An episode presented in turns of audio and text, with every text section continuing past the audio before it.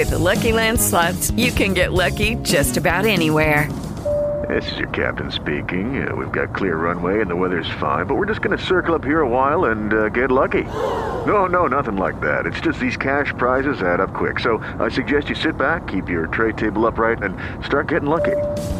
Play for free at LuckyLandSlots.com. Are you feeling lucky? No purchase necessary. Void where prohibited by law. 18 plus terms and conditions apply. See website for details.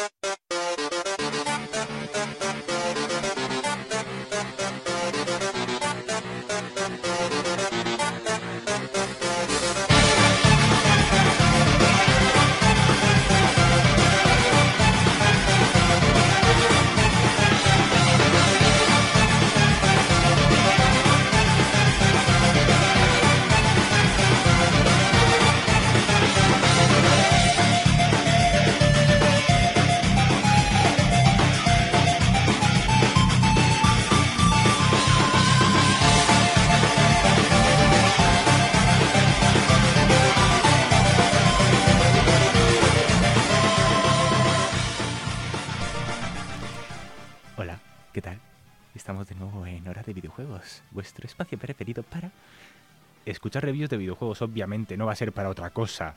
Así es que a ver si pensáis un poquito. Bueno, aquí vengo hoy con una buena amiga que le encanta el juego que voy a presentar hoy, que todavía no os lo voy a decir porque soy así de cojonero, que se llama Ana. Hola. Tratadla bien, por favor, que le he traído aquí a la fuerza, ahora mismo le están apuntando. Sí. Dos pistolas. Pero bueno, eh, a ver, ¿quién no ha escuchado esta melodía alguna vez en su vida? Bueno, a lo mejor estoy globalizando mucho, pero bueno. Es simple, o sea, es la melodía de Undertale, la principal, si no me equivoco. No, la de Sans. La del principio era la de Sans. La de Sans. Sí, que se me va la pinza, a ver, que, que le he traído aquí porque soy inútil, ¿vale? Que nos engañe. Y bueno, vamos con lo rutinario, ¿no? O sea, os voy a hablar un poco de, quién lo ha hecho, de dónde lo ha hecho, de no sé qué, de no sé cuántos. Y después la segunda parte, después de la, de la canción de la mitad, pues ya os hablaré más sobre el juego, la jugabilidad y las cosas bonitas que trae este precioso juego. Así que empecemos. A ver, en primer lugar, el desarrolla- desarrollador, ¿eh? desarrollador, porque solo hay una persona detrás de este precioso juego, detrás de todas las canciones compuestas, componitas, como quieras decirlo, que es Toby Fox, que es de Manchester, Estados Unidos. Y mm, la fecha de, lanzamiento fue el 15 de septiembre de 2015, hace nada, 5 años, porque el 2019 no existe. y premios, la verdad es que este juego consiguió bastantes premios. Eh, juego para cambio, mejor juego de rol, a la innovación, mejor debut y pues no sé, no tiene más porque no hay más premios, básicamente. ¿A que sí, Ana? Así es. Y en Metacritic, todo esto es una página. Eh, Metacritic es una página que pone. que hace reseñas de videojuegos, ¿vale? Y pone, según su criterio, eh, un porcentaje sobre 100 sobre lo bueno que es el videojuego. Tiene un 92. Si es que yo solo os traigo la creme de la creme, ¿vale? Pero claro, cada gusto es personal. Las horas de juego, bueno, es un juego corto pero largo. ¿Y por qué digo corto pero largo? Pues muy sencillo. Este juego son solo 6,51 minutos de tiempo. Y la cosa está en que se puede alargar mucho si sigues todos los, las líneas de texto, si quieres hacer todos los finales, porque tiene tres finales a los cuales no vas a conseguir co- conseguir todos los finales si haces una ruta antes que otra porque eso es otro tema del que quiero hablar más adelante. Y os voy a decir, tú Ana, ¿qué puntuación le pones a este juego?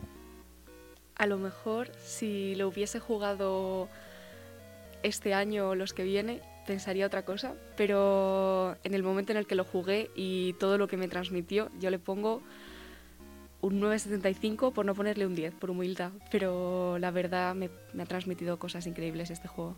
Eso quema, ¿eh? Un 975. Pero te hace media. Pero, Es un pero, 10. Pero. No, no, Sí. aquí no hay más exámenes que te hagan media. Esto es una nota total. Pero bueno, eh, no- vamos a seguir. No tienen edad mínima para jugarlo, o sea que es para apto para todos los públicos, o sea que eso renta mucho y mola, porque no es un juego de disparos eh, ni mucho menos. O sea, es un juego de rol 2D como los antiguos Pokémon, pues así. Y tiene el mismo sistema de toma batalla aleatoria. Es una mierda, pero bueno, hay que aceptarlo. Y las plataformas son Android si tiene juego para móvil, Nintendo Switch, PlayStation 4, Xbox One, Windows, Mac, PS Vita. También lo puedes jugar en tu mente porque seguramente también haya una extensión ahí. y la inspiración de Toby Fox, que es un muchacho de 22 años, 22 años chicos, bueno, ya no de 22, cuando lo hizo 22, ahora yo qué sé, 27, bueno, espera, 29, creo. 29, perfecto. Soy inútil. Pero sí, es muy... Es un chaval que la verdad es que ganó mucho y tiene sentido que ganase tanto por la maestría al hacer el videojuego. Se notaba que lo estaba pasando genial y que le encantaba. ¿Y cómo hice video- este videojuego? A ver, no lo podría haber hecho sin una financiación ah, previa. Esa financiación la consiguió a partir de una, de una página web para programadores indie que hacen videojuegos. Y llegó a recaudar más... Llegó a tener más de 2.000 patrocinadores y unos 51.000 euros para hacer este videojuego. Obviamente no tardó poco en hacerlo él solito, todo esto, 6 horas con 51 minutos, todo programado por él, todo compuesto por él. Además de tener más de dos finales. O sea, una locura total. Y no contentos con eso, dilo tú, porque hay una... Secuela, hay una secuela que se llama, así es, del terror. que supongo que también lo habrás jugado.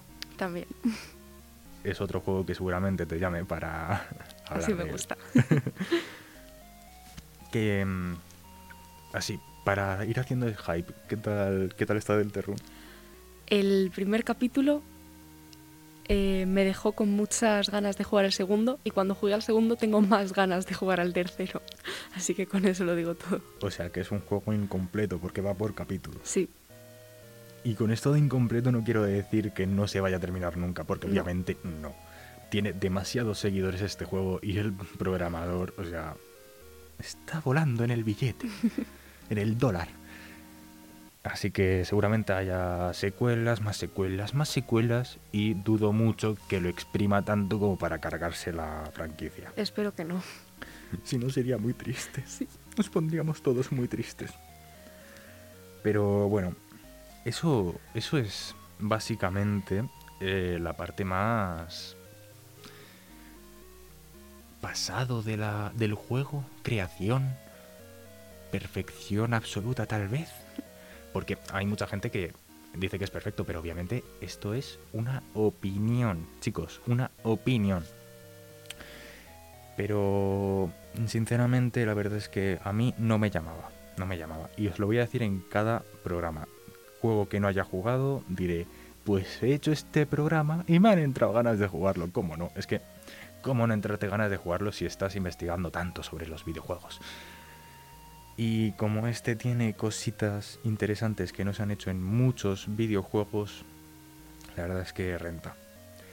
Un videojuego que se parece es Doki Doki, que es un juego de citas.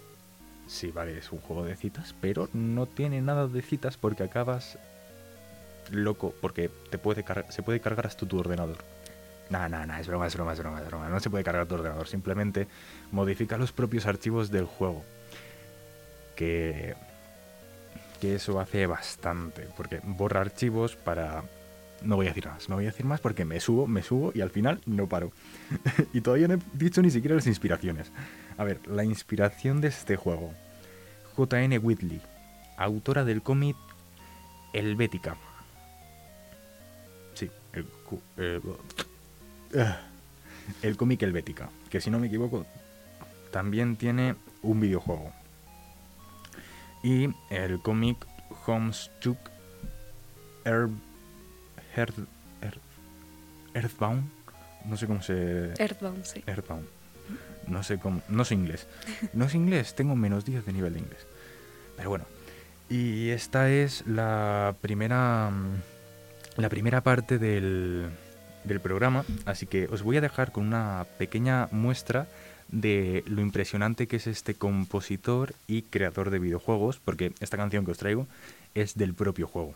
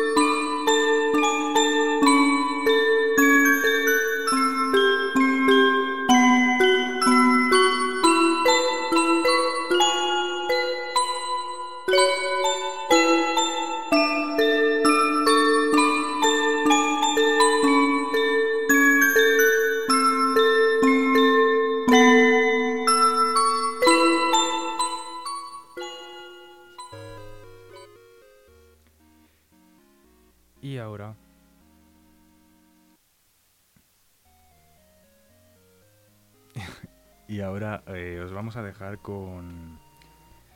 Vamos a empezar con la parte guay, la parte que mola. Esa parte en la que vamos a hablar de un poco la historia, em, un poco el mundo en el que está hecho, un poco el tecnicismo detrás de este precioso, preciosísimo juego.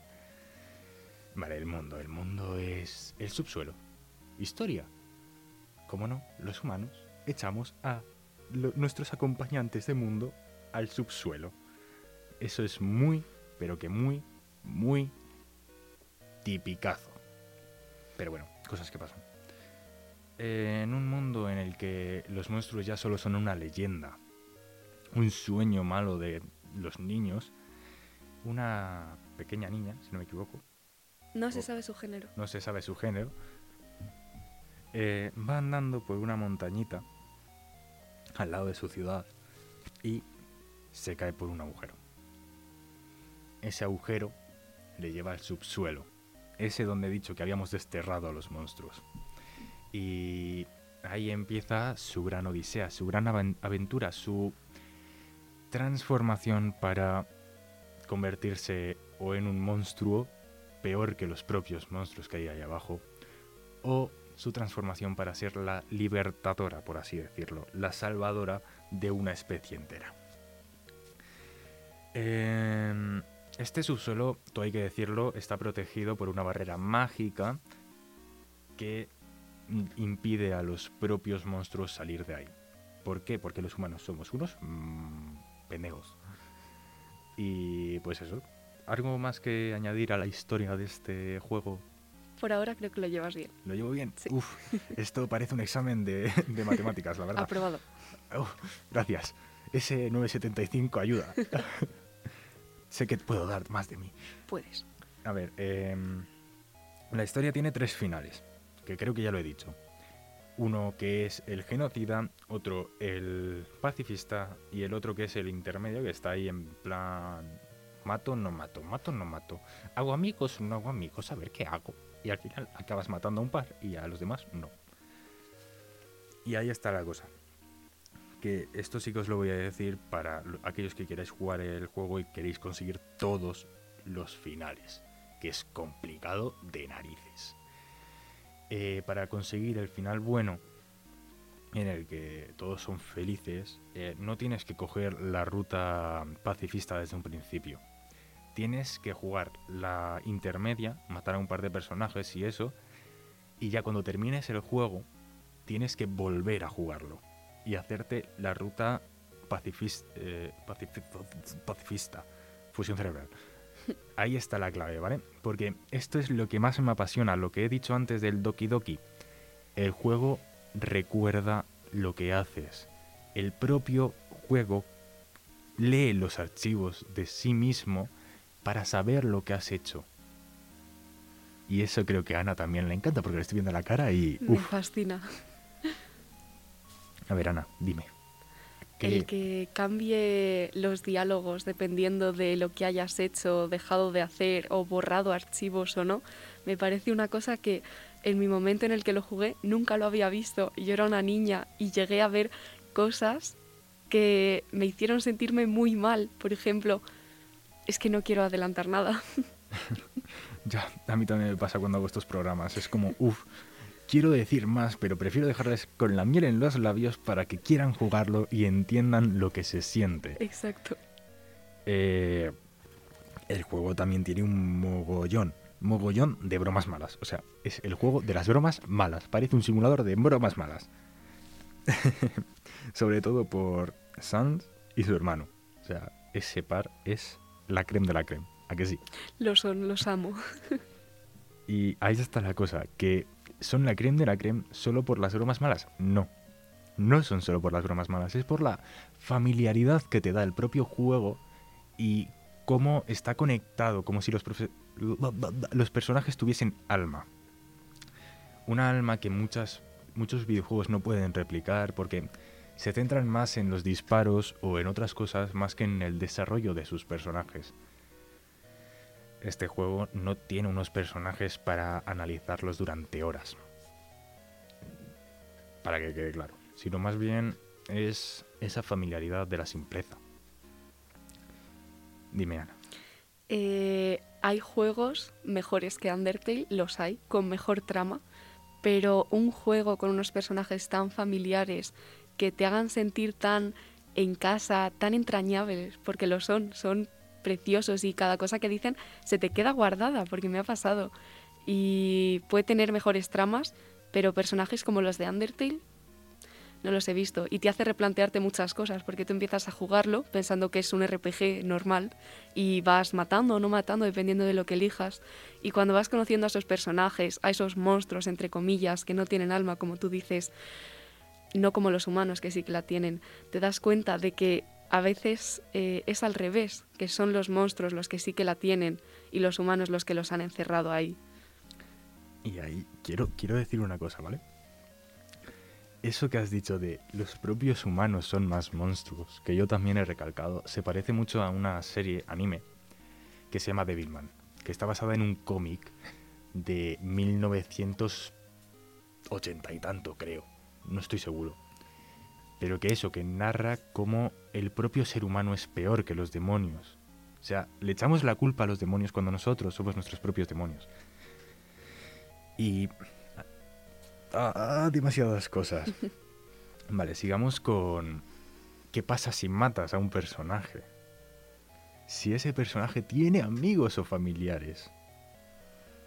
Tú creo que ya sabes por dónde estoy yendo. Sí. Es triste.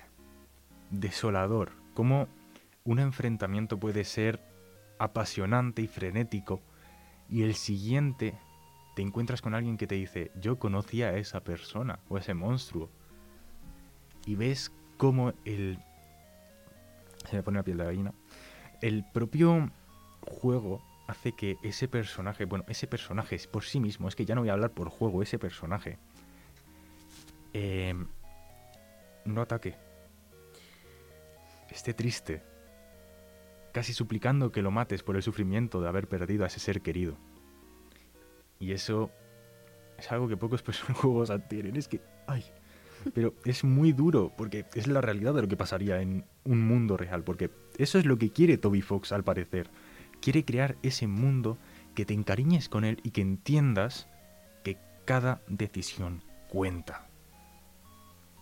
Y no solo eso, sino que tú puedes llegar a tomar decisiones de las que luego te arrepientes, porque los personajes no te van a, perdonar a la primera, van a estar machacándote y repitiéndote 40 veces que lo has hecho y lo que les duele y que no se pueden creer que una persona como tú, un alma bondadosa de un ser humano que en teoría serían buenos, aunque ya lo hemos visto, haya podido hacer eso. Y si tú te arrepientes de esa manera, te arrepientes Por favor, que estamos en una situación seria. Me pones nerviosa. Ay, lo eh, siento. Ya dejo de mirarte. Eh, llegas a arrepentirte eh, a tal nivel que decides borrar tu partida. como quiere extrapolar Toby Fox a la vida real, no puedes rehacer las cosas que has hecho mal. Y eso lo vas a descubrir en el juego si intentas borrar la partida te lo dejamos a tu elección. Así es. Ay, bueno, a ver, dejando esto de lado ya, el tema más técnico, vamos a las, a las mecánicas, que son simples, o sea, lo ha hecho una persona, tiene mucho fondo este juego, pero no todo pueden ser flores y rosas, mm, arco iris y felicidad. A ver, tiene que tener cosas malas como, a ver, las mecánicas son muy simples.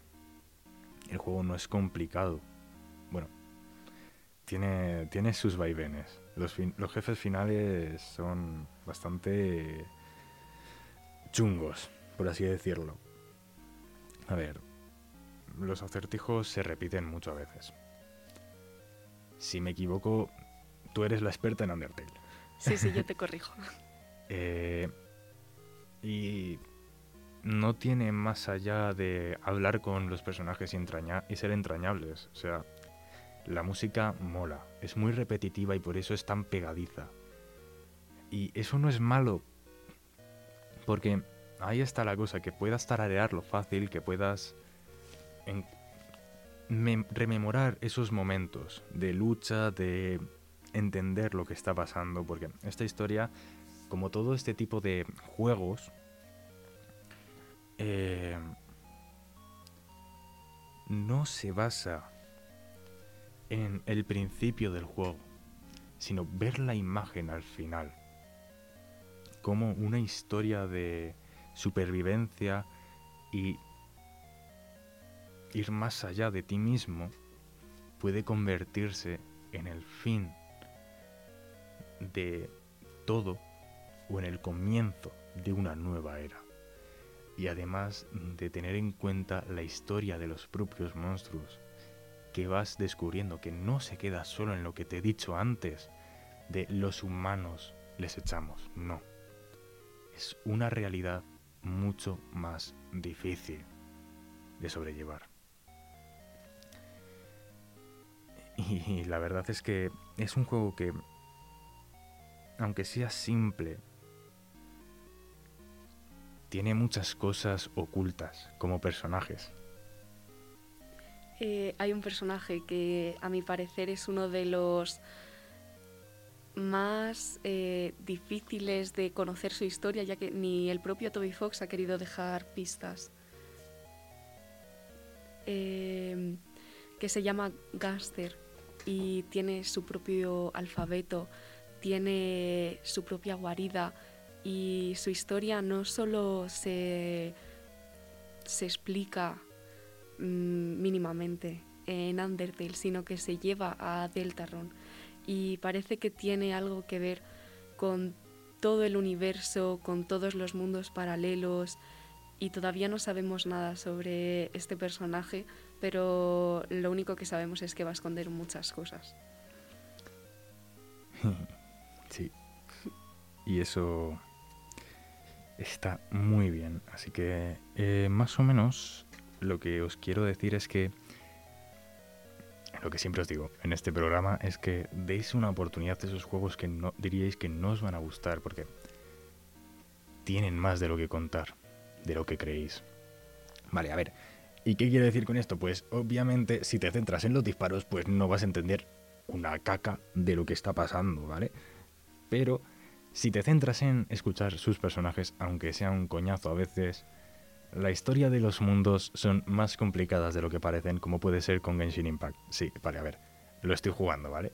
Y me he viciado muchísimo. Y así está la cosa que en un principio no lo quería jugar. Porque pensaba que era un juego tonto, que no tenía nada que ver con nada. Pero al final tiene una historia más profunda de lo que parece y es más cruel de lo que parece. Eso ya haré un programa sobre él cuando ya pase el tiempo seguramente al igual que con LOL, hay muchos juegos que quiero traeros para que podáis sentir ese amor por los videojuegos que siento yo y podáis comprender que no es solo un pasatiempo, sino también que te pueden enseñar algo muy importante. Y aquí está la cosa donde quiero llegar, que es la filosofía de este juego. Qué bien lo enlazo, madre mía. Eh, la voluntad de elegir. La moral del juego.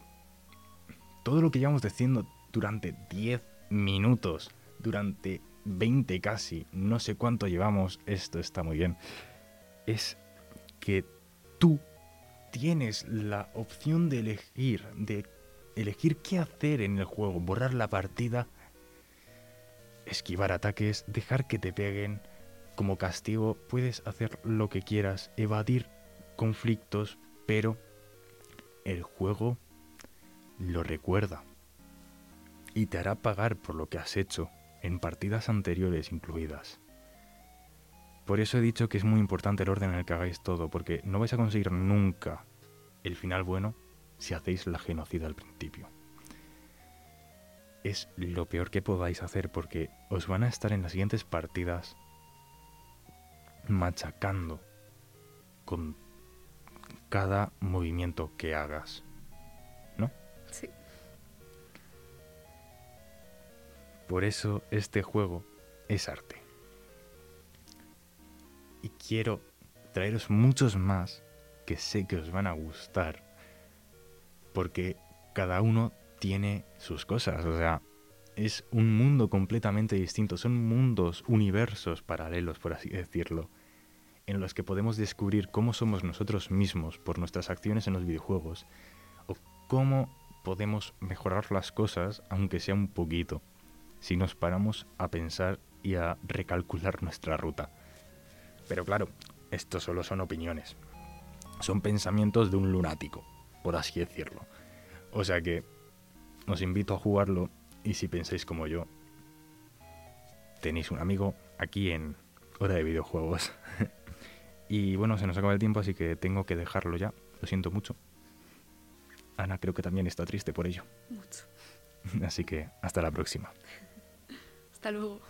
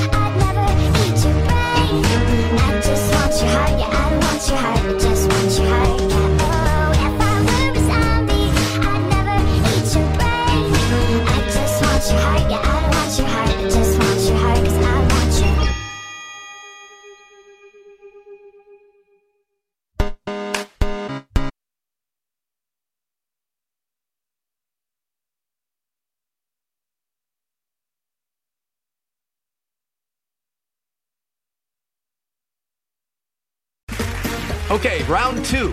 Name something that's not boring. A laundry? Ooh, a book club. Computer solitaire, huh? Ah, oh, sorry, we were looking for Chumba Casino.